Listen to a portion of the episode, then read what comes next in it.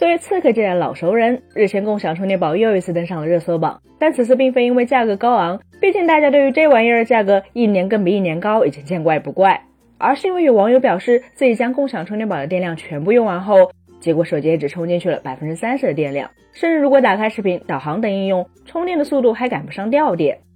目前主流智能手机产品的电池容量通常都在五千毫安时左右，充电宝则几乎没有低于一万毫安时的规格。因此，这就意味着在正常情况下，共享充电宝电用完只充了百分之三十的情况是不太可能发生的。那么，为什么会出现类似的情况呢？当然是因为共享充电宝本身不是个耐用消费品，在高强度的使用下，它所显示的剩余电量实际上并不是真正的电量。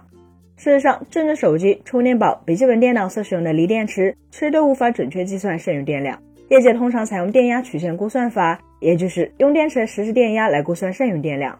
此外，锂电池的充放电过程是正极和负极通过氧化还原反应，让带电的锂离子在电解液中来回穿梭，使得化学键放电，将化学能转化成电能。而可供循环的锂离子是会衰减的，因此也导致锂电池有使用寿命。所以，循环寿命便是界定电池寿命的一个名词。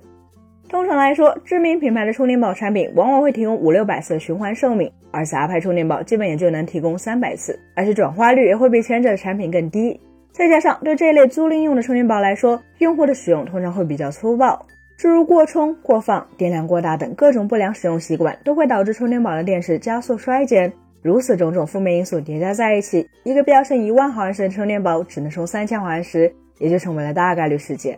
作为纯粹的消耗品，共享充电宝未来极有可能会出现越来越多由于性能衰退，从而导致用户体验下降的情况。早在2021年春季，共享充电宝领域曾发生了迄今为止最大规模的洗牌，怪兽充电成为共享充电宝第一股，收电充电与接电宣布合并，预计将此前三电一售的市场格局打破。而此次共享充电宝领域的变局所带来的就是扩张力度空前加剧，并且代理商模式也被大力推崇，新入局者自然需要新设备来展开业务。这也就代表着，目前的共享充电宝大批量可能都已经服役接近两年时间了。至于说为什么共享充电宝隔三差五就会激起用户的民愤，原因其实非常简单。这个赛道虽然容不下太多的玩家，可偏偏这一门生意又存在着一定的刚需属性。事实上，共享充电宝的商业模型是存在的，别的不谈，近期单价能够从每小时零点五元涨到一元，再到三元、五元乃至十元。使用的人还一直络绎不绝，就能看出，尽管大家吐槽归吐槽，用却是一直都还在用。但用户们口嫌体正直，不是因为别的，恰恰是共享充电宝有别于共享单车、共享汽车等其他共享经济产品的特点，因为它不是为了满足用户追求更便捷、更舒适体验的需求，而是一种满足用户赛博生活的急救包。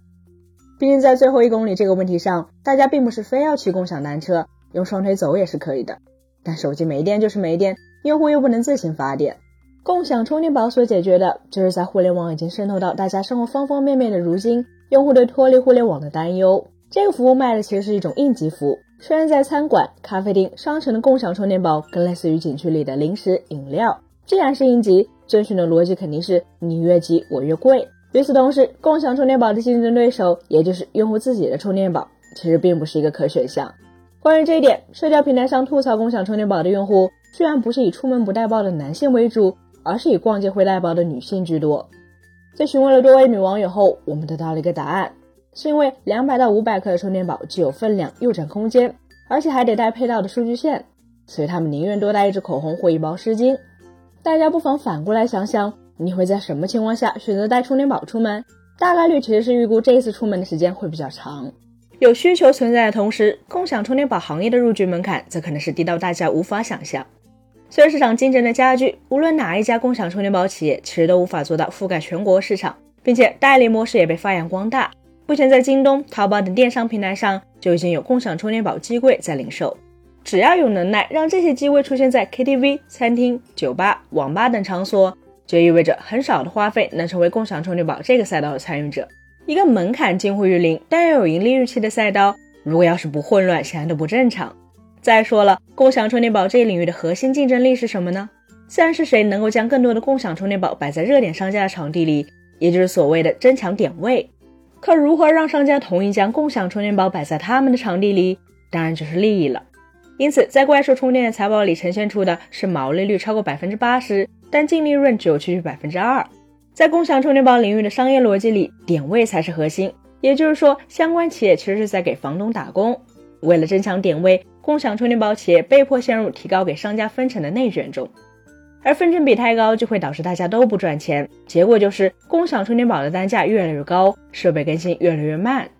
按照正常的剧情，当涨价来到阈值后，订单量的下滑会反过来淘汰小体量的企业，这与发生在智能手机等行业的故事并没有什么区别。只不过，共享充电宝的问题在于盈利模型太清晰，可门槛又太低。上一轮小厂商被淘汰出局后，随着盈利水平的复苏，会出现新一批玩家入局的剧情。所以，共享充电宝可能注定是一个永远有竞争的赛道。虽然会有头部大厂存在，但他们想彻底打垮所有对手却很难。因此，消费者被一次又一次的背刺，也是在所难免的事情。本期节目就到这里了，更多精彩的可以访问我们三一宠物的官网或全平台他们账号查询更多信息。咱们下期再见，拜拜。